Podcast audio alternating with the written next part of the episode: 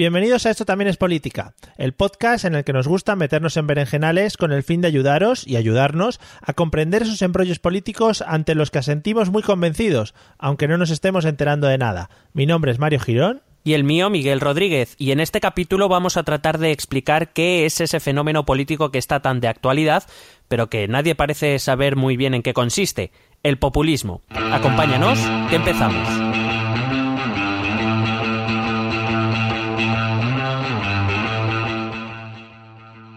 Hola amigos y amigas, bienvenidos al episodio número 24 de Esto también es política, el maravilloso podcast en el que analizamos pues, todo el mundo que nos rodea relacionado con la política. No todo el mundo que nos rodea, sino solo esa parte. Claro, no hablamos, por ejemplo, del kiwi cuando ya no está maduro, por ejemplo, eso no lo tocamos. ¿Qué tal, Miguel? ¿Cómo estás? Eh, muy bien, mientras no toque el kiwi. Entre otras Claro. cosas, porque soy alérgico, o sea que. eh, Claro, por eso yo meto tema kiwi apartado aquí en este no podcast. hablamos de. Fuera kiwi. Fuera kiwi. Kiwi y frutas en general. Eh, ¿Es kiwi o kiwi? Porque hay un tema ahí, ¿eh? Ahí sí que hay debate tenso. O sea, ahí Sí, sí. Vamos, Mejor no entrar. Yo creo que lo, No, mejor no lo de lo, lo del Congreso se queda, vamos, eh, pequeño eh, con respecto a los debates en torno al kiwi. Bueno, no quiero alargarme mucho más porque podría estar hablando horas y horas sobre frutas maduras. Eh, y vamos a empezar el episodio de hoy que eh, lo vamos a empezar un poco un poco especial, ¿no? Contando algo del episodio anterior.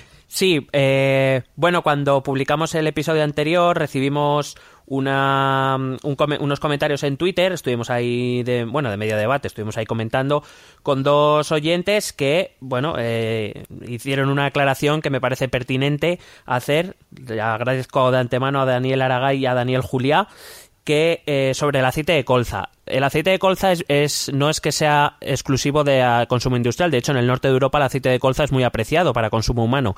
Eh, lo que pasa es que el caso del aceite de colza que ocurrió aquí en España es que se dio vía libre a consumo humano a un aceite de colza que no estaba preparado para consumo humano, sino que se había preparado para uso industrial. Ese fue el problema.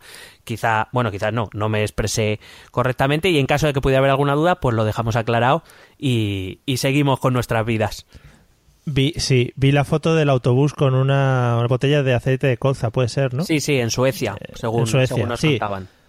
Si es que Dani Aragay vive en, vive en Suecia, es un referente del podcasting también, para que vayas conociendo, Miguel. Vale, o- hola Dani, soy Miguel y quiero ser tu amigo. un abrazo, Dani. Eh, bueno, eh, vamos con el tema de hoy. Eh, lo hemos, eh, pues ya lo hemos comentado y lo- la gente que, que está escuchando este podcast ya lo está viendo porque lo pone en el título. Entonces no es ningún, tampoco estamos haciendo aquí un descubrimiento nuevo. Vamos a hablar del tema del populismo. Si te imaginas que un día ponemos un título y hablamos de otra cosa. Pues no sería descabellado, ya te digo yo que no sería descabellado, sería el día en el que no nos leyésemos el guion, Es que, que pasa que muy a no queda mucho Bueno, para eso. Efectivamente. Bueno, pues eh, el populismo es eh, eso del que todo el mundo habla, generalmente mal, eh, como un fenómeno antidemocrático o como, digamos, una, una perversión de la democracia. Pero la realidad es que ahora mismo se está extendiendo mucho y está dentro de, de países democráticos. O sea que a ver cómo intentamos resolver esta dicotomía. Sí me gustaría hacer una aclaración previa, si no te importa, que te he oído respirar como que ibas a hablar. Sí, sí, no, re- luego ya hablo yo Ah, de vale. lo mío. de lo venga. Es, aparte de enviar un saludo a nuestros telegramers, eh, que, Sí. que últimamente estamos ahí de debates muy interesantes. eh, eh, cuando les eh, dijimos del tema de que íbamos a hablar, lo primero que salió, o una de las cosas que salieron, fue una foto de la definición de demagogia. Que es, eh, bueno, viene a ser una de ellas, dice que son los halagos, las falsas promesas, que son populares pero difíciles de cumplir, que sirven para convencer al pueblo con tal de alcanzar el poder. Eh, me gustaría hacer de principio ya una, una diferenciación. Eh, la demagogia no es exclusiva del populismo. Es decir, ¿el populismo es demagogo? Mm, Sí, pero no menos que otros movimientos políticos que no son considerados populistas. Eh, si quieres podemos empezar a hablar de Esperanza Aguirre o ya si quieres pa- pasamos a lo siguiente. Sí, no, no, ahora, ahora tocamos. Pero tenemos una nota de audio, ¿no? Un pequeño corte, que no sé si es el momento ahora de ponerlo o cómo lo ves. Pues sí, hemos traído un, un documento sonoro. Es un discurso del presidente Rafael Correa, el presidente de Ecuador. Eh, bueno, es un, es un presidente de esos considerados populistas. Entonces hemos creído interesante traer este, este audio, ponerlo ahora y conforme vayamos hablando, pues podéis eh, pensar eh, lo que habéis escuchado de Rafael Correa o poneros el, el discurso en, en, otro momento y veréis de lo que estamos hablando cuando nos referimos a populismo. Mm. Bueno, vamos a escucharlo porque es canela en rama. Prohibido olvidar lo que era Venezuela antes de Chávez. Venezuela casi 70 años fue el principal productor de petróleo del mundo, exportador de petróleo del mundo. Pero ese petróleo está en manos de la oligarquía venezolana y todo se fue a Miami. Vaya a ver las mansiones venezolanas en Miami. Y ahora nos vienen con que está destrozado Venezuela. No hay industria venezolana, con todo respeto a Venezuela. ¿Cuándo ha habido industria venezolana? Es con Chávez que se empieza a crear industria venezolana. Porque tenían tanto petróleo que a la oligarquía venezolana no le interesaba pues producir nada, ¿para qué forzarse? Todo lo compraban, todo lo importaban. Tenía insuficiencia alimenticia de todo, tenía, de todo carecía Venezuela. Ahora con Chávez, con el gobierno de Chávez y, actualmente con el gobierno de Maduro, se están tratando de superar esos problemas y nos quieren hacer creer que se han generado los problemas en el gobierno de Chávez y en el gobierno de Maduro. Prohibido olvidar. El gran Simón Bolívar nos decía no nos dominarán por la fuerza, sino por la ignorancia. Que no nos engañen los medios de comunicación corruptos, los representantes de las oligarquías, no nos confundan. Venezuela, Argentina, ahora qué mal que están, antes estaban bien. Prohibido olvidar. Argentina colapsó, o ya lo olvidaron. ¿Ya no se acuerdan de aquello? Totalmente destrozada. Vino Néstor Kirchner y la sacó adelante y ahora brillantemente continúa con esa obra Cristina Fernández. Por supuesto, tan solo facilitadores de la voluntad de todo un pueblo, el pueblo argentino, de salir adelante. Lo mismo Venezuela, que era el país más inequitativo de América Latina, ahora está entre los tres más equitativos. Lo dice la Comisión Económica para América Latina de las Naciones Unidas. Uruguay, Venezuela y Ecuador. Latimbarómetro, acaba de salir hace un par de semanas. Vean, Fundación Chilena de Derecha, pero tiene que reconocer porque se basan en encuestas y son serios, y no es que tergiversan las encuestas, ¿no? Tienen que reconocer que el primer país de América Latina con mayor confianza en la democracia se llama Venezuela. Y el segundo, adivinen cómo se llama. Se llama Ecuador, compañeros, duela a quien le duela. ¿Por qué? Porque sobre todo los pobres ya ven frutos de esa democracia, gobiernos realmente populares, que están por las grandes mayorías, pero nos quieren hacer creer que los problemas que enfrenta Venezuela con el boicot de la derecha, con la falta de industria nacional, etcétera, los ha creado el gobierno actual. Por favor, 70 años casi Venezuela fue principal exportador de petróleo del mundo. ¿Se imaginan eso? Casi 70 años era la Arabia Saudita del mundo.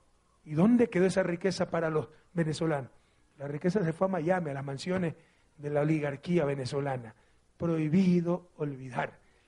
Cuidado, nos dominan por la ignorancia, no solamente por la fuerza, como decía el gran libertador Simón Bolívar. Bueno, eh, yo lo había escuchado antes y te reitero ahora que voy a empezar a buscar casa ya en cualquiera de estos países, Venezuela, Ecuador, donde sea. Eh, son los nuevos Marinador. marinador. Qué bonito, ¿no? Em, no sé, es que tampoco he estado nunca en marinador, no te puedo ah, decir, pero siempre lo han pintado muy bien. Bueno, yo creo que eh, este audio, si no me rectificas ahora, eh, puede ser el claro resumen de todo lo que nos vas a contar a partir de ahora en el episodio de hoy, ¿no? Sí, es un fragmento de un discurso de alguien considerado populista o miembro de un, de un movimiento populista eh, que, que, más o menos concentra todo de lo, de lo que vamos a hablar.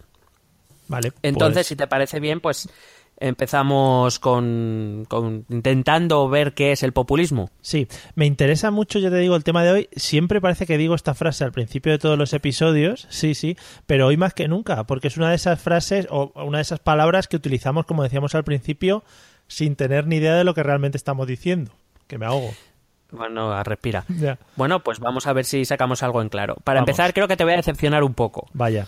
Es decir, populismo, el debate sobre el populismo es un debate que está muy, muy en boga dentro de la ciencia política. O sea, es decir, mm. dentro de, ambientes académicos ni siquiera se tiene muy claro qué es el populismo. Es decir, es un movimiento, una ideología, una retórica, una estrategia puede ser esas cosas, solo parte, algunas, ninguna, todas, porque realmente es muy difícil ponerle límites.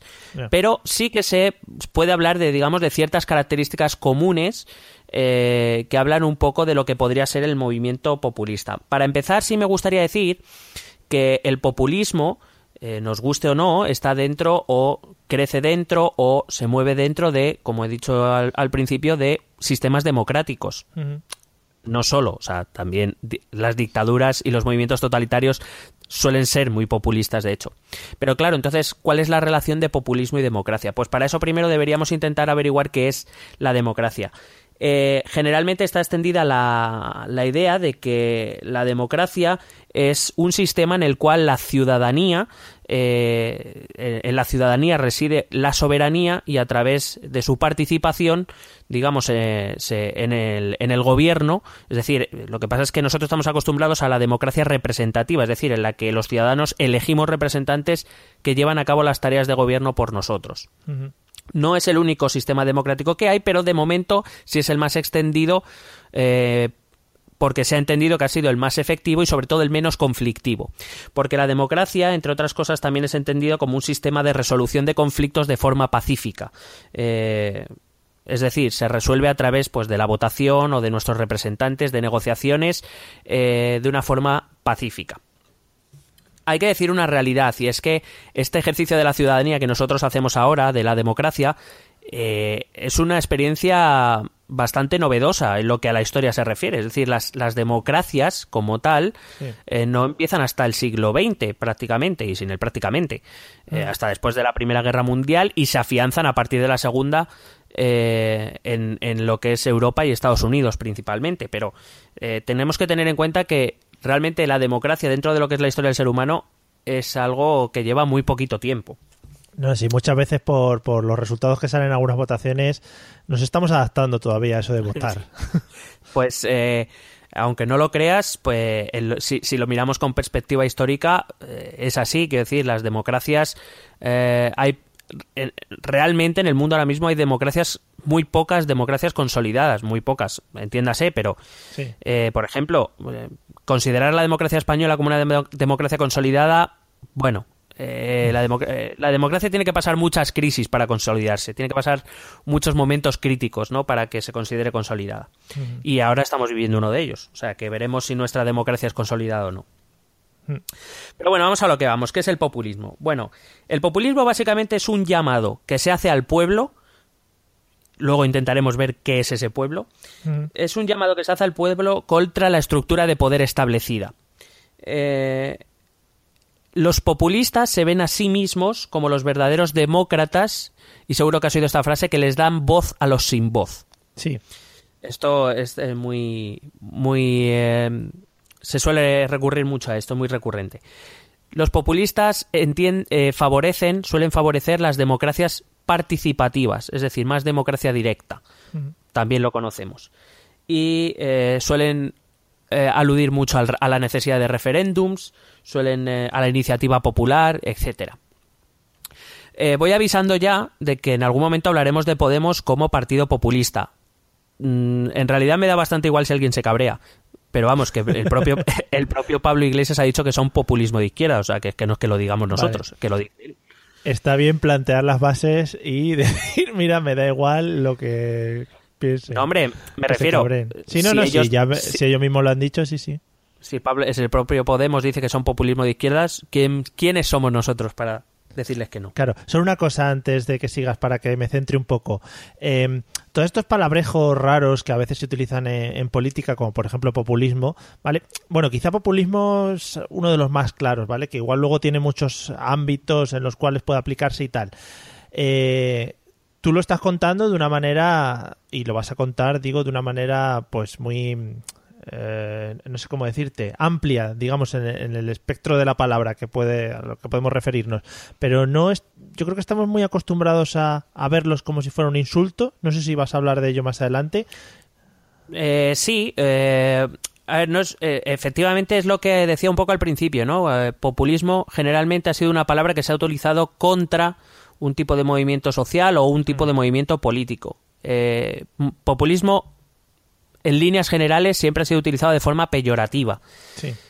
Eh, pero es verdad que eh, desde la década de los 2000, desde mediados de la década de 2000, han empezado a aparecer en el ámbito académico algunos estudiosos, algunos eh, expertos que han empezado a tratar el populismo desde otro punto de vista no tan peyorativo, sino más bien incluso positivo. Entonces, ahora lo que está ocurriendo eh, es que aparte de darse las condiciones, y luego veremos por qué, para que aparezcan los populismos, eh, también es verdad que está empezando a haber una lucha entre qué es el populismo, si algo bueno o algo malo. Y eso, es, eso hay que decir que es una victoria de los populistas. En el momento que se les está dando, digamos, se les está legitimando para una lucha política. Sí. Pero bueno, vamos poco a poco. Uno de estos expertos, y que del cual ya hemos hablado alguna vez aquí en el podcast, y más concretamente también hablamos en el último episodio, en el referente a Podemos, uno de estos estudiosos que ha, que ha hablado del, em, del em, populismo como algo positivo es Ernesto Laclau. Ernesto Laclau es el referente de los populismos actuales. Eh, básicamente, la Clau dice que eh, el populismo pone el énfasis en principalmente dos cosas: el discurso y el sentimiento.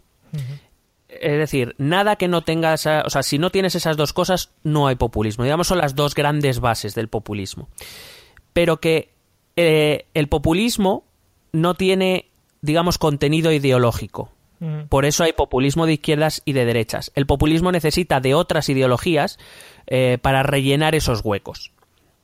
Es decir, no es un programa político, es una, en cierto modo, es una manera de hacer las cosas.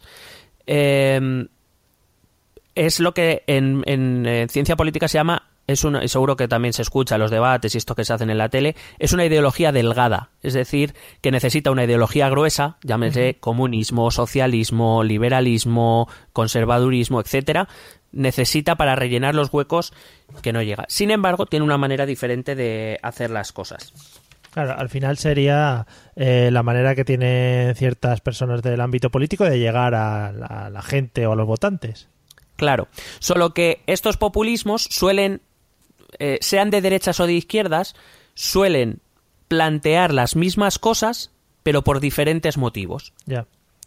Entonces, vamos a intentar desentrañar un poco. Eh, la Clau, por ejemplo, dice que el populismo es sinónimo de política porque cuestiona el orden institucional imperante mediante la construcción eh, de un pueblo, digamos, de una masa, una mayoría, que es no se puede definir, no, no sabemos quién es pueblo. Bueno, eh, yo no sé si soy pueblo o no soy pueblo, por ejemplo. Supongo que sí, pero no lo sé. A mí nadie me manda una carta a un burofax con esto. Eso estaría guay. Os vamos a situar a todos en, la los estratos jerárquicos. Claro. Lo que pasa es que, claro, eh, si hablamos de un movimiento que apela al pueblo, eh, la Clau dice que al fin y al cabo todo movimiento político apela al pueblo de una u otra manera, al fin y al cabo, y más en democracia, donde se apela al pueblo para ganar las elecciones. Entonces, para la Clau, lo que dice es que eh, no es que haya que preguntarse si un partido o un movimiento es populista o no, sino cuánto de populista es. ¿Vale? Entonces, con esta, digamos, con este recurso retórico, lo que dice la Clau es que el populismo está en todo. Y ya está. Solo que unos son más acusados que otros, nada más. Claro, al final eh, son técnicas que usan para llegar a la gente de cierta manera, ¿no? Claro. Entonces, ¿qué pasa con el populismo? Eh, nosotros tenemos asumido que nuestro modelo de democracia es el modelo liberal. Eh, por hacer un rápido resumen histórico, la democracia liberal es la que se implanta a partir de la Revolución Francesa.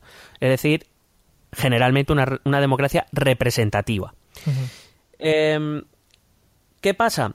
Que cuando este tipo de democracia se enfrenta a ciertas demandas sociales que no es capaz de ni de asimilar ni de resolver, se crea un clima de descontento.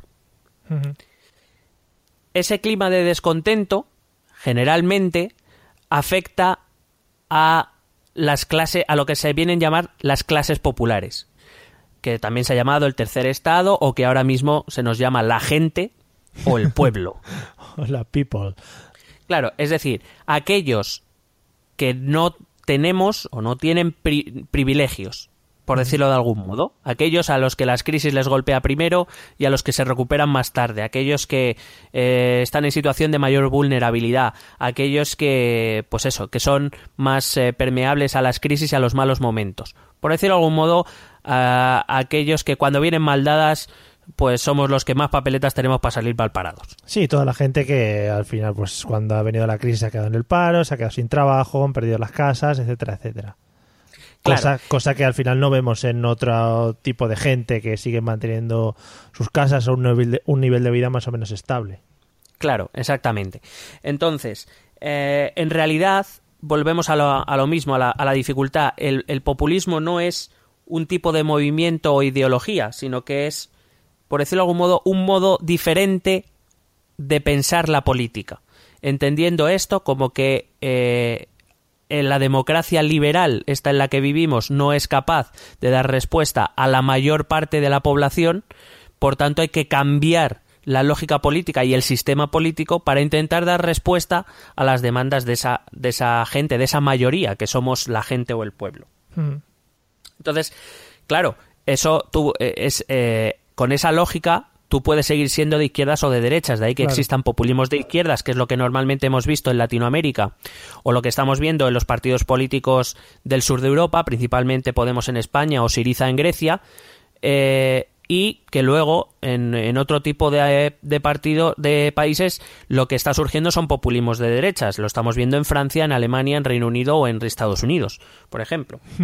Porque para conseguir dar respuesta a esa insatisfacción social se puede hacer desde cualquier lado.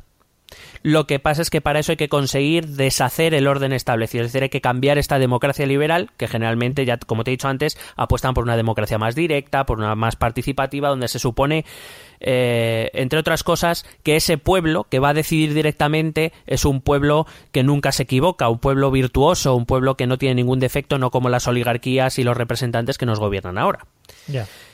Lo cual cuando menos yo creo que es discutible. El pueblo se equivoca porque para porque el pueblo somos seres está formado por seres humanos. Somos seres humanos y como tal nos equivocamos. Decir que no nos equivocamos es estúpido. Otra cosa es que como pueblo y como eh, soberanos que debiéramos ser los ciudadanos eh, tengamos el derecho a equivocarnos porque para eso decidimos. Pero eh, que creo que no hay que confundir cosas. El pueblo se equivoca como, como cualquier hijo de vecino. Vale. Sí, sí, me gusta mucho que utilices la palabra debiéramos cuando hablas de, ejercer la democracia, de decidir nuestros representantes. Claro. Entonces, em, eh, la cuestión es que ante nosotros lo que se, se, nos abren diferentes tipos de populismo. Sí. ¿Vale? Entonces, ¿qué tipos de populismos hay? Bueno, en realidad, los populismos, como te he dicho, decía la Clau, pueden ser más acusados o menos acusados. Pues dependiendo pues eh, de, ese, de si son más acusados o menos acusados serán un tipo. Por ejemplo, el primero lo llama un estudioso que se llama Arditi, eh, lo llama el compañero de ruta. Es decir, es este populismo eh, que aparece más simplemente como una estrategia, que realmente no quiere poner en, en cuestión el sistema, sino simplemente, pues eso, usar el discurso, la retórica, la pasión típicas populistas para poder alcanzar el poder y que luego para permanecer en el poder efectivamente tendrá que cumplir con ciertas cosas eh, de las que ha prometido, evidentemente. Mm. Eh, em, eh, una, preguntita que me ha surgido a partir de esto. El considerado populista, por ejemplo, el político considerado populista, es únicamente es que, por ejemplo, a mí con todas estas ideas que está dando me puede surgir la idea de que es un tío que, que se encarga de prometer un montón de cosas o también puede ser, por otra parte, un tío que, que hable muy bien, que llegue muy bien al pueblo y que al final no, no prometa tantas cosas. No sé, más o menos una mezcla de, ese tipo de personas. A ver, en cuanto a lo de las promesas, repito que eh, lo de las promesas suele ser, eh, o sea, suele ser no, es demagogia. Sí que los populismos tienen demagogia es evidente. Pero que no solo los populismos, es decir, no es algo exclusivo de las de, las quiero decir, por poner un ejemplo que hemos conocido, decir que vamos a dar una renta universal a todos los españoles por el hecho de ser españoles es demagogia, principalmente porque no hay dinero para pagarlo. Estás haciendo una promesa que no puedes cumplir. Eso lo hizo Podemos, pero lo hizo Podemos por demagogia, no por populismo. Vale. Es, es eh, quiero decir, mm, Rajoy también prometió bajar los impuestos y luego nos la coló doblada. Sí, que quizá puede ser una, una persona o un partido político que tenga eh, un, muy buen, un buen discurso, eh, que explique bien las cosas, que llegue bien al pueblo y que las promesas sean eh, las que tienen que ser, es decir, cosas que se puedan cumplir y cosas que, que no lleven a la demagogia al final. Tampoco. ¿No? Joder. No. Eh, en cuanto a lo segundo que has dicho, ahora voy con eso. En cuanto a lo segundo que has dicho, la figura del líder es muy importante en el populismo. Tiene que ser una persona muy carismática.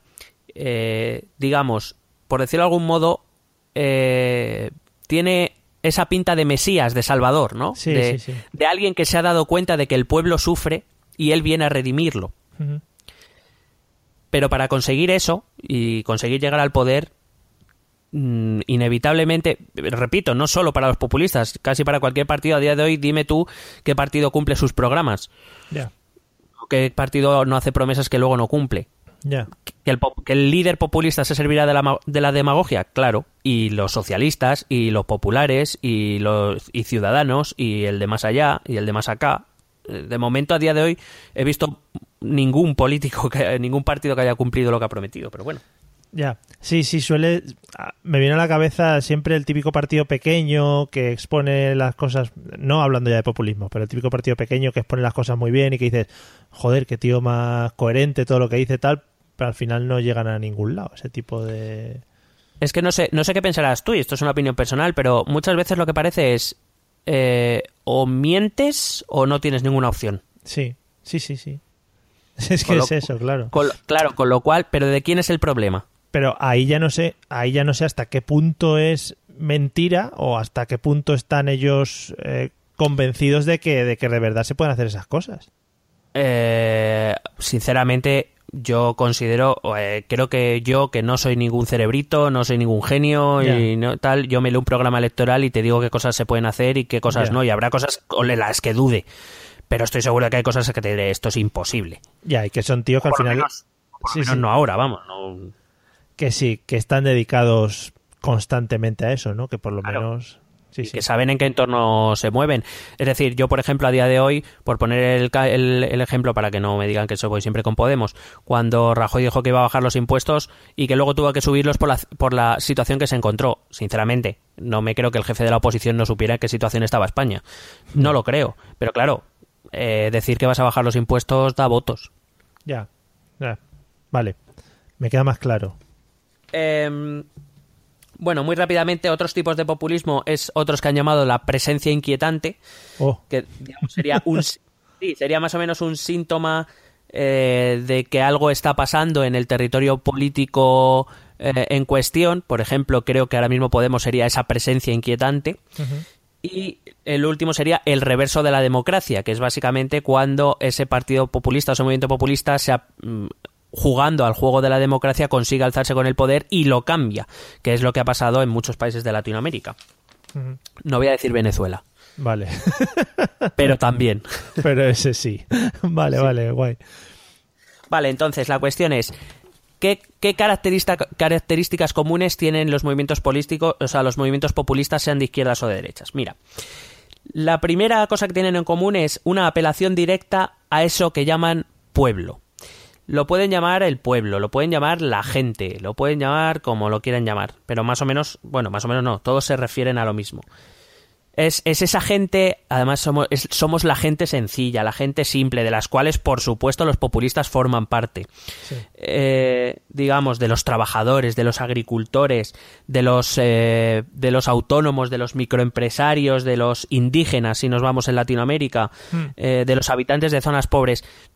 Todos esos grupos que, digamos, según el populista, tienen el- esta democracia perversa, ha conseguido que tengan conciencias diferentes y el populista lo que quiere es hacer una conciencia común de todos ellos. Sí, pero el populista eh, se dirige a todo ese pueblo del que hablas o también, yo que sé, puede segmentarlos en función del que más le interese o al que más le interese aplicar su discurso. No, eh, el objetivo principal del populista es hacer crear una conciencia de pueblo entre grupos diferentes. Eh, y de hecho, el los movimientos populistas cuando es lo que hablábamos el otro día, ¿no? Intentan ensanchar la base todo lo que puedan. De hecho, lo que intentan es organizar, por decirlo de algún modo, un movimiento del 99% de la población contra el 1%. Esto es típico, ¿no? El 1% que es más risco que el resto del 99%, no sé qué. Bueno, pues por decirlo de algún modo, intentan agrupar a todo ese 99% bajo un mismo paraguas. Cuando la cuestión es que esos grupos, eh, es lo que decíamos el otro día con las mareas, ¿no? Mientras, y el 15M, mientras sus reivindicaciones no choquen, podrán formar una cierta conciencia de unidad, ¿no? De, eso, de indignados. Los dos estamos indignados aunque estemos pidiendo cosas diferentes. Pero en una base tan ancha es muy complicado, por no decir imposible, que en algún momento las reivindicaciones de unos u otros no choquen con otras. Y en ese momento el líder populista o el movimiento populista deberá decidir a quién eh, quiere bajo su paraguas y a quién inevitablemente se va a salir. Porque claro, si no vas a defender mis reivindicaciones, no me representas. Entonces, eh, digamos que eh, el populismo que nosotros conocemos aquí, que es el de Podemos, es un populismo que viene de la izquierda, evidentemente, y por tanto los populismos de izquierdas, por decirlo de algún modo, se basan en lo económico, ¿vale? Entonces, recogen las ideas del marxismo, el marxismo decía la lucha de clases, si te das cuenta no es un discurso muy diferente, el obrero, el proletario contra el burgués, eh, contra el, explotador, contra el explotado contra el explotador, etcétera. Mm. Solo que intenta cambiar esa lógica, donde ya hoy la conciencia de proletario, la conciencia de clase no existe, o prácticamente no existe, sino que empieza a crear ese pueblo a partir de una eh, en, las ciencias sociales lo decimos, es una em, identidad negativa. Es decir, em, el, pueblo es todo aquello que no es la élite. Sí claro, es lo que te digo, que dentro hay una heterogeneidad de grupos, de personas, etcétera, que va a hacer muy complicado el desarrollo de ese pueblo. Pero en un principio, y eso lo vimos en el 15M y lo seguimos viendo en muchos momentos, claro, eh, es, lo hemos dividido todo en dos, el que está indignado y el que, y el que ocupa los puestos de responsabilidad, por decirlo de algún modo, el culpable de que yo esté indignado. Sí. Eso es muy importante en los populismos, dividir la sociedad en dos grupos. A las élites, que la llamarán élites eh, oligarquías, casta, llámalo como quieras. Vaya. Eh, siempre el populismo siempre va a intentar dividir la sociedad en dos grupos. Si tú te lo imaginas, esto es una imagen gráfica a ver si te ayuda. Cuando nosotros tenemos un sistema de partidos tradicional, eh, nosotros nos dividimos en el eje izquierda-derecha. Es decir, si tú te imaginas el eje, una línea horizontal, y luego está dividido por líneas verticales, de izquierda a derecha. Pues hay izquierda, centro izquierda, centro derecha y derecha. Sí. Con lo cual, la sociedad está dividida. Eh, si tú divides entre oligarquía y pueblo, tú ya solo tienes dos divisiones. Y esa oligarquía es una minoría. Con lo cual, por esa lógica, el pueblo debe vencer. Debe, debe eh, sobreponerse, superponerse a esa oligarquía, a esa casta o eso como quieras llamarlo, a esas élites. Esa es la lógica que quiere cambiar el populismo. ¿Cuántas veces no habrás oído a Podemos decir que ellos no se mueven en el eje izquierda-derecha, sino arriba-abajo? Sí. Es un discurso que han repetido, porque el, eje izquierda-derecha no les conviene. No dejas de ser eh, una minoría. Ya. Eh, una minoría más dentro de la... Eh, mientras que en el eje arriba-abajo, claro, se convertirían en mayoría, no, en inmensa mayoría. Claro. Vale. Pero para eso tienen que convencer a ese 99%. De momento han convencido, me parece que fueron al 21% de votantes. Sí. Les, quedan, les quedan muchos votantes que convencer de momento. Unos pocos y algunos un poco complicados. Eh, lo que pasa es que, fíjate, aquí se demuestra también una de las luchas clásicas. Los dos grandes movimientos ideológicos del siglo XX son, han sido el comunismo, socialismo-comunismo, y el liberalismo. Eh, el liberalismo, que es el que ha triunfado en cuanto al modelo democrático, es aquel en el, que lo que importa son el individuo, el ciudadano. Tenemos derechos y libertades individuales. El comunismo o el socialismo, por su parte, lo que buscan son, es la colectividad. Es decir, la sociedad es más importante que el individuo. El grupo es más importante. Eh, el populismo de izquierdas que nosotros conocemos va por ahí, en el sentido de decir que mm, eh, eh, los objetivos del grupo, del pueblo, son más importantes que los que tú puedas tener como individuo. El proceso del populismo intenta alienarte tu individualidad para, mm, digamos, eh, hacerte sentir parte del grupo. Eso es lo importante, ser parte del grupo, no ser individuo. Y esa es una lucha que se lleva manteniendo y se lleva al terreno económico con el, eh, con el capitalismo y se lleva al terreno político, se lleva a cualquier terreno.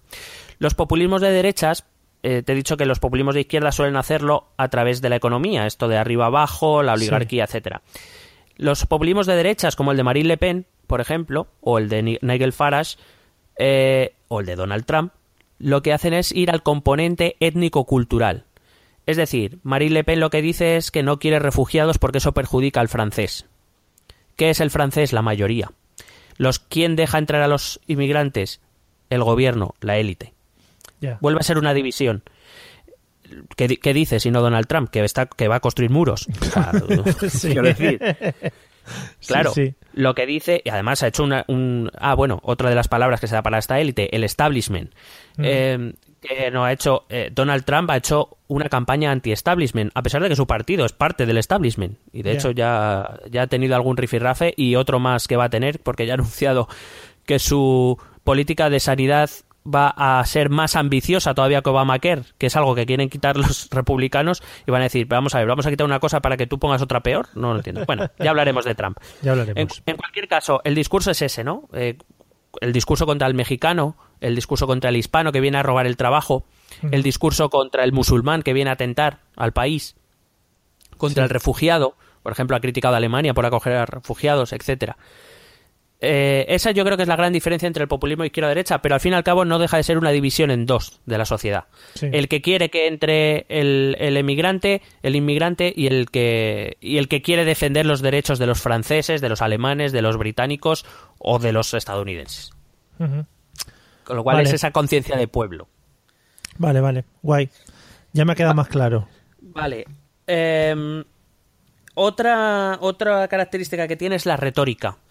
Em, eh, recuerdo, he apuntado aquí una frase que dijo Pablo Iglesias una vez que me marcó bastante, que dijo, eh, en política eh, no vale ser moderado. Me, la recuerdo bastante bien porque yo me considero una persona moderada. Es decir, me considero... Mm, a mí los extremos no me gustan mucho. el populismo se basa en una retórica muy agresiva, en una retórica que toma parte, que dice cosas incómodas. Eh, si quieres te recuerdo lo del GAL en el Congreso. Eh, es una retórica, eh, por decirlo de algún modo, que intenta hacer sentir al, pues eso, al, indignado, al perjudicado, a, ese, a esos miembros de la sociedad que quiere que formen parte de su pueblo, les, les hace sentir como que él tiene la valentía que ellos no tienen que él va allí a decir la verdad verdades como puño lo que la piense, lo que la gente piensa. Claro, al, fin, perdona, al final supongo que tiene que, ser un una digamos una tormenta de ideas muy rápida para que el calado de lo que te quiere decir llegue cuanto antes, ¿no? Eh, claro, tiene que ser un discurso simple que, que, la gente pueda entender y tiene que ser un discurso directo y a veces crudo, muchas veces crudo. Eh, creo que, por ejemplo, hoy se plantea, hoy en nuestros días se plantea como un problema la corrección política, algo que no entiendo. O sea, a mí me parece las formas, por lo menos eh, en el espacio público, deben ser eh, tenidas en cuenta. Creo que no vale decir eh, las cosas de cualquier manera. Yo, personalmente, es mi opinión. el líder populista muchas veces, bueno, muchas veces no, a veces se olvida de las formas porque lo que pretende es eh, soliviantar, al mantener ese conflicto, ese, ese, espíritu de pueblo que les une, porque al fin y al cabo el espíritu de pueblo que quiere, que quiere crear el populismo es un espíritu de rencor hacia algo, hacia alguien, un espíritu de odio incluso. Entonces necesitas, para, para poder sentir esas cosas, que el pueblo, ese pueblo que quiere, esté activo, necesitas conflicto. El discurso populista busca conflicto. Porque, porque lo que te he dicho, quiere quitar el sistema de representación por otro sistema.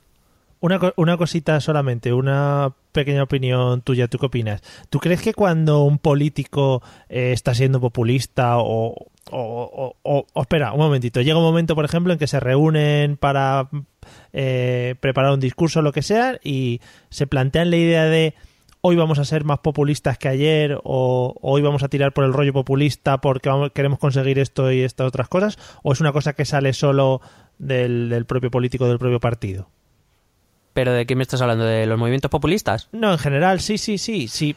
Si me hablas de Podemos, si me hablas de Podemos, te digo que eso está muy estudiado. Ellos son, quiero decir, la, eh, cúpula de Podemos son expertos en comunicación política.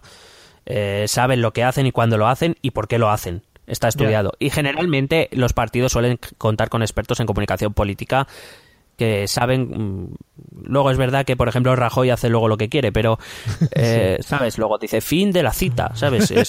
ya, y se carga todo el trabajo. O, dice lo del alcalde y el, el, vecino, que no sabe ni lo que está diciendo. Pero bueno, en general los discursos suelen estar preparados, meditados y sabiendo, digamos, sabiendo cuándo hay que meter tal palabra y cuándo hay que meterla y en qué momento del discurso, etcétera. Hay gente, eh, los, los, políticos están rodeados de expertos de este tipo que fabrican discursos. Eh, Obama ha sido destacado, por ejemplo, como un gran orador. Mm. Pero a quien habría que darle un aplauso es al tío que le prepara. Es decir, él lo hace muy bien, los expresa muy bien, los cuenta muy bien, pero hay que, hay que darle un aplauso al tío que le fabrica el, discurso. Claro, al final el, ser un tío populista no es algo improvisado. Tienes detrás a mucha gente que apoya ese tipo de, movimiento y que, lo está llevando a cabo. Claro, una de las cosas que sí que me, eh, me gusta dejar claras es que el populismo no nace de la nada. Es que ese, ese descontento existe esa incapacidad para ah, solucionar problemas de la gente existe. Es decir, no, no es que llegue un populista, porque mucha gente es, joder, engañan al pueblo por su incultura o... Eh, no, no, no, no. Eh, el descontento existe, la indignación existe. Hablábamos el otro día, la degradación política y moral existe. no, no se crea sobre la nada, se crea sobre una base real. Con lo cual, por ejemplo, eso yo cuando dice, no, es que son, los populismos son muy antidemocráticos yo no lo creo así. Es decir, eh, ellos son reflejo de algo que sí que está ocurriendo dentro de la democracia. Sí. Otra cosa es que luego estés más de acuerdo o menos de acuerdo en las medidas que proponen, o, por ejemplo, veas otras experiencias eh, reales de, populismos que han llegado a los gobiernos y digas, uy, esto no lo quiero. Eso es diferente. Pero el populismo es, forma parte de la democracia en tanto en cuanto participa del sistema democrático, del juego democrático de las elecciones, y, también que reflejan una realidad, que no se inventan nada. Es decir, quien crea que Podemos es la tercera fuerza nacional porque, porque Pablo Iglesias hace muy bien de tertuliano y porque en realidad ha engañado a ese 21% de gente que le vota, creo que se está equivocando y creo que está haciendo un mal diagnóstico de la realidad. Eh, si la democracia Quiero decir, si, si la democracia entendida tradicional, vamos a decirlo, hasta antes de Podemos, hubiera sido capaz de canalizar y de solventar al menos una parte de los problemas que los ciudadanos estaban planteando, Podemos hoy no tendría ninguna fuerza. Pero la tiene, por algo será. Sí, sí, sí. Vale. Eh, eh, y el tercer, gran, el tercer gran elemento es el líder. Por cierto, es que en cuanto a lo de la retórica, eh, es que he estado leyendo muchas cosas y entonces eh, cuando te he dicho, no, los populistas muchas veces pierden la forma o digamos dejan la forma a un lado para ser agresivo tal. Y he visto que Chávez, eh, Hugo Chávez, es que me ha gustado mucho, que llamaba a los opositores escuálidos y pitiyanquis. y me ha parecido interesante traerlo aquí. Hombre, madre mía, es un insulto maravilloso. o por ejemplo, Rafael Correa. Rafael Correa tiene una fijación con la prensa. O sea, es la prensa corrupta. Siempre que habla de la prensa, habla de la prensa corrupta. De hecho, en el audio del principio habla de la prensa corrupta. Por ejemplo, aquí Podemos ha utilizado, eh, ¿cuántas veces has oído las fuerzas del cambio? Sí. Bueno, las fuerzas del cambio es una expresión de la CLAU del año 2004. O sea, no es que Podemos haya inventado nada. O sea, ¿qué quiero decir que ese recurso, o sea, esa retórica está muy pensada y es además muy machacona, es muy machacona, o sea, para que se te meta en el cerebro hasta, hasta el final. Y digo, la tercera característica importante es el líder. Siempre tiene que haber una referencia. Eh, pues eso, alguien que viene del pueblo, que trabaja para el pueblo, ese tipo de redentor, ¿no? Que recoge toda la insatisfacción de la gente eh, y lucha por acabar con su sufrimiento y con su indignación, etcétera, buscando el gobierno para, para la gente y para el pueblo en contra de esas oligarquías malas que han que han eh, pues eso que han destrozado poco menos eh, siempre suelen tener una visión apocalíptica de la realidad no que han destrozado el pueblo y al país y etcétera y viene él a salvarlo. Sí. Es imprescindible para ser un partido populista fijarse mucho o centrarse mucho en la imagen del líder sí en general, sí, sí. Eh, dime tú cuánta. Es verdad. A ver, por ejemplo, aquí en España conocemos algo más de Podemos. pero dime tú, por ejemplo, cuántos chavistas conoces en Venezuela aparte de Hugo Chávez y Maduro. Mm. O, o el movimiento, aparte de Perro Loco y Donald Trump. no, O, nada. o- o del Frente Nacional Francés, a quien conoces aparte de Marine Le Pen. Ya. Eh, son, son gente que, que, digamos, muy carismática, que tienen un don de palabra fácil, que tienen una imagen, que dan Sí, una imagen muy combativa. Que se lo digan a Donald Trump, lo del don de palabra fácil. Sí. Sí, bueno, pero eh, sí, sí, pero ha ganado. O sea, lo Ya. que me refiero, cuando digo, eh, a ver, Donald Trump lo que era es, o sea, es como si no se le, vamos, es, de hecho yo creo que él no se leía los discursos que le preparaban, realmente decía lo que le venía en gana. Pero como te he dicho antes, es una de las características del líder, ¿no? Decir lo que es como él está diciendo en público lo que nadie más dice, lo que yo no me atrevo a decir o lo que nadie dice, y él llega y lo suelta. Y, y sí, es, es eh, realmente existe esa comunión entre, entre el eh, indignado y ese líder, ¿no? Que es capaz de llevar, de decir en público lo que él querría decir y no dice. Ya. Entonces, eh, bueno, estos son, son más o menos los em, las características fundamentales que tienen todos los populismos, sean de, de izquierdas, de derechas o, o como quieras llamarlo. Vale. Eh, la pregunta siguiente, muy rápida, es ¿cuándo aparece el populismo? Bueno, Sí. esto la Clau lo explica muy bien y la verdad es que si lo piensas se cumple. Es cuando aparece primero una demanda social aislada, democrática, singular, aislada, ¿no? Es, es un poco a su bola. Cuando se empiezan a acumular estas demandas y el sistema no es capaz de canalizarles y darles respuesta, empieza a surgir ese sentimiento de indignación. Tú y yo podemos tener demandas diferentes, Mm. Pero si ni tu demanda ni la mía son recogidas, tú te indignas y yo me indigno. Y ese sentimiento es lo que nos puede unir.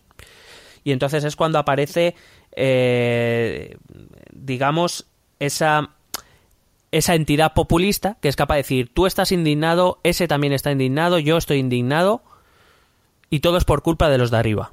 Ya. Y te dicen, ah, pues vamos a trabajar juntos para echar a los de arriba. Mm. El problema, como mm, eh, y- eh, siempre viene con un shock, un tipo, una crisis política, una crisis económica que nos, Sí. vam- que nos vamos a contar. Chávez entra en el gobierno venezolano por una crisis de corrupción, una crisis económica terrible en, a finales de los 90 en Venezuela, eh, o Donald Trump. eh, que te voy a contar eh, o, o Marine Le Pen tiene opciones de ganar porque está en, en una inmerso Francia en una crisis económica brutal y política quiero decir, en Argentina, eh, en la catástrofe del año 2000, eh, con los corralitos y demás, pues facilitó la llegada de los Kirchner. Siempre hay algo que provoca, eh, primero, una imposibilidad, por las razones que sean, de, eh, de dar respuesta a las demandas ciudadanas y, por otro lado, eh, una crisis que permite que esos populismos au- aúnen, acumulen la indignación de la gente. Ujú. Eh, por último, por lo que no nos debe quedar mucho tiempo, Bueno, nos quedan 10 minutillos. bueno, em, bueno, pero tampoco vamos a aburrir demasiado. Eh, La realidad es que sí em, tenemos experiencias populistas en el gobierno, no en Europa y ahora va a empezar la primera en Occidente, por decirlo de algún modo, que es la de Estados Unidos, que veremos.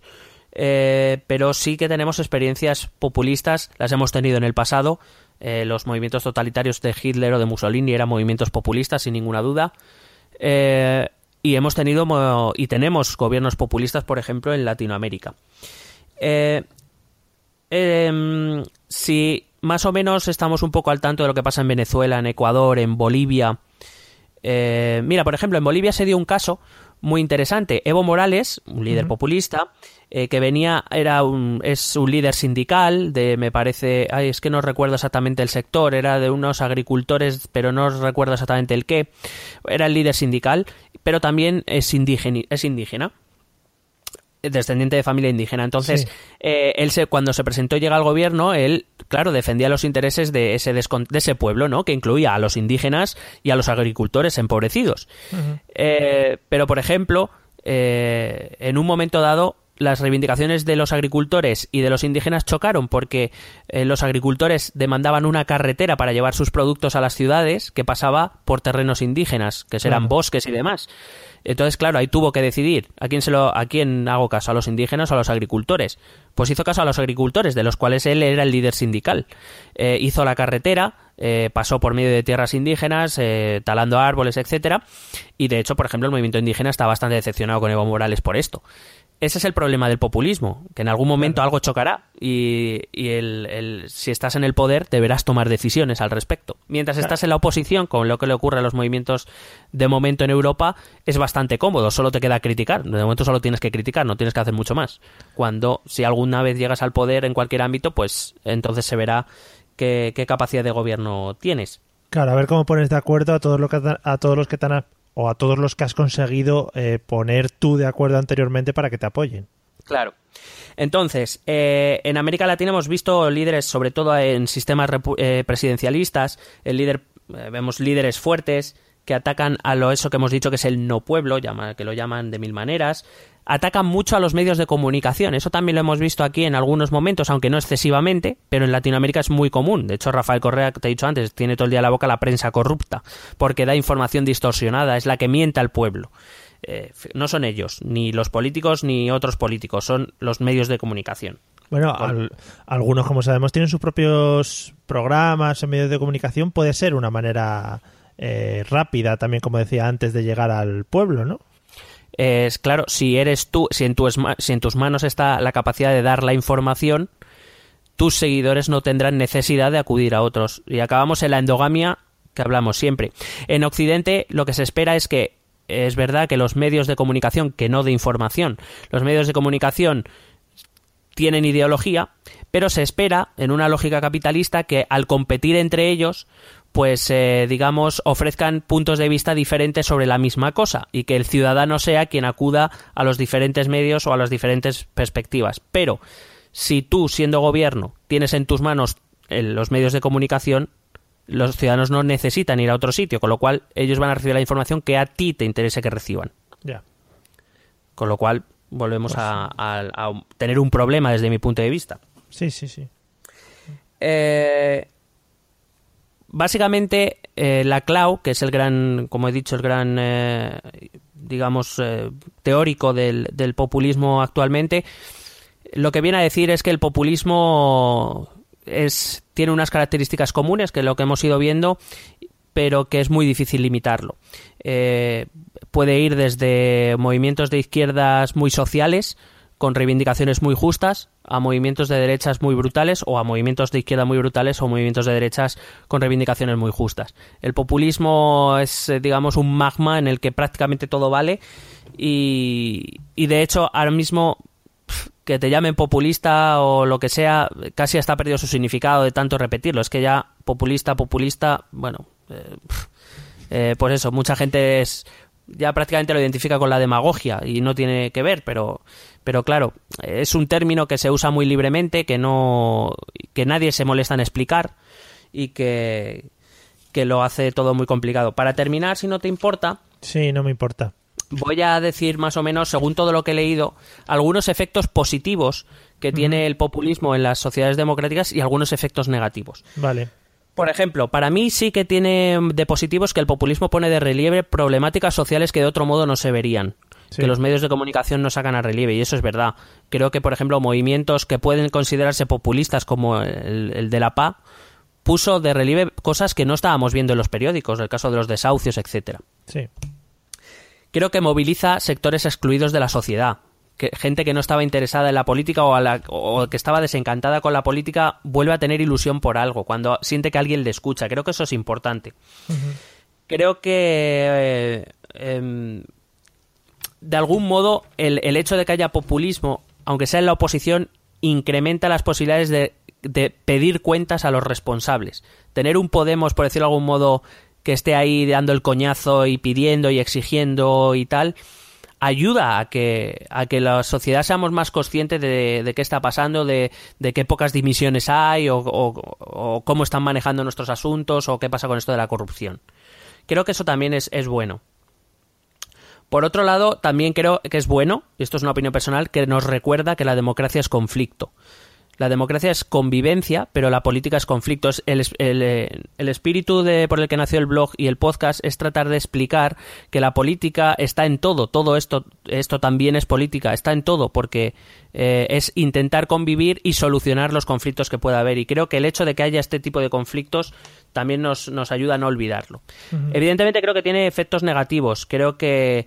Eh, eh, el hecho de a, todo el rato acudir a una mayoría homogénea que no existe es eh, ya una, una, base falsa para empezar cualquier razonamiento político.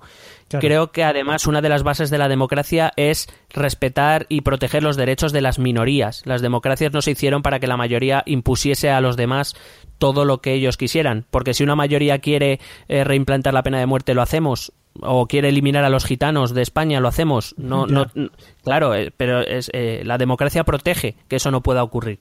Uh -huh creo que eh, divide a la sociedad, creo que puede crear incluso un clima de demasiado odio o demasiada agresividad que puede dividir a la, a a la sociedad.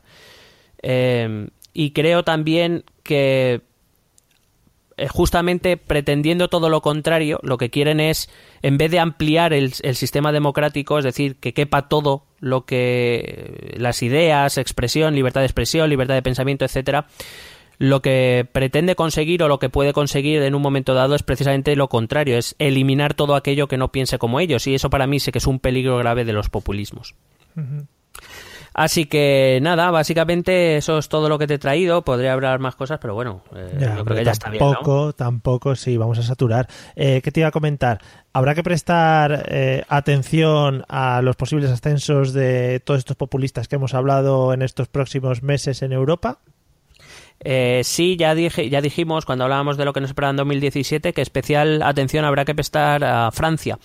Eh, los, eh, los, movimientos populistas han conseguido llegar al poder en Latinoamérica, te he dicho, en, en, en países eh, presidencialistas, repúblicas presidencialistas. Sí. Francia, precisamente, es un, el, el único país que tiene un régimen semipresidencialista, bastante parecido al presidencialista, donde eh, ese jefe de Estado que puede llegar en, en, eh, bajo, con Marine Le Pen tiene verdadero poder para cambiar las políticas o, llevar a cabo ciertas políticas que pudieran llegar a ser peligrosas, por ejemplo, en su caso respecto a los inmigrantes o a los refugiados. Entonces, eh, por eso te decía que en Alemania lo veo más difícil. Existe un movimiento populista y de ultraderecha, pero los sistemas parlamentarios hacen más complicado llegar al gobierno en solitario sin ningún otro partido, al menos sin ningún otro partido que, te eche el freno. Yeah. Entonces sí, habrá que tener, eh, habrá que tener en cuenta en abril las, las elecciones francesas. Vale, eh, montaremos nuestra unidad móvil, la mandaremos a París y estaremos allí informando, ¿no? Sí, hombre, eh, yo ya saco el billete. bueno, pero tú te, no te quedas en plató, tú quieres ir allí de, de enviado no. especial. O sea, tú me quieres enviar a Vista Alegre 2 y tú a París, ¿no? Eres un listo. bueno, lo vamos viendo, ¿eh? Hablamos con producción. Vale. Eh, me ha gustado mucho porque me he enterado muy bien de todo este tema del populismo y sobre todo para verlo ya no solo como comentábamos al principio como un simple eh, insulto, sino como pues la amplitud que tiene la propia palabra y ver que, que no es eso, es un insulto con el que poder decir populista, esas cosas. Vale, esa es mi conclusión. Correcto. Vamos. He dejado un silencio ahí en plan de reflexionar incómodo. Vamos a escuchar los métodos de contacto porque nos encantaría que nos escribieseis a cascoporro. Y eh, tengo que avisar una cosa, eh, los emails, hasta donde yo sé, son gratis. O sea que ahí podéis echar todo lo que queráis. Sí, sí. Eh, además que hemos puesto un buzón bien grande. Vamos a ello. ¿Quieres preguntarnos algo? ¿Proponernos algún tema? ¿Exponernos tu opinión? Ponte en contacto con nosotros. Es muy fácil. Envíanos un correo electrónico a esta dirección. Esto también es política.gmail.com. También puedes escribirnos en nuestra página de Facebook. Esto también es política. O en nuestra cuenta de Twitter, arroba etepolítica. O si lo prefieres, visita nuestro blog. Esto también es política.wordpress.com. Recuerda que puedes suscribirte a nuestro canal de YouTube. Y si quieres charlar con nosotros directamente, únete a nuestro grupo de Telegram. Busca el enlace en nuestras redes sociales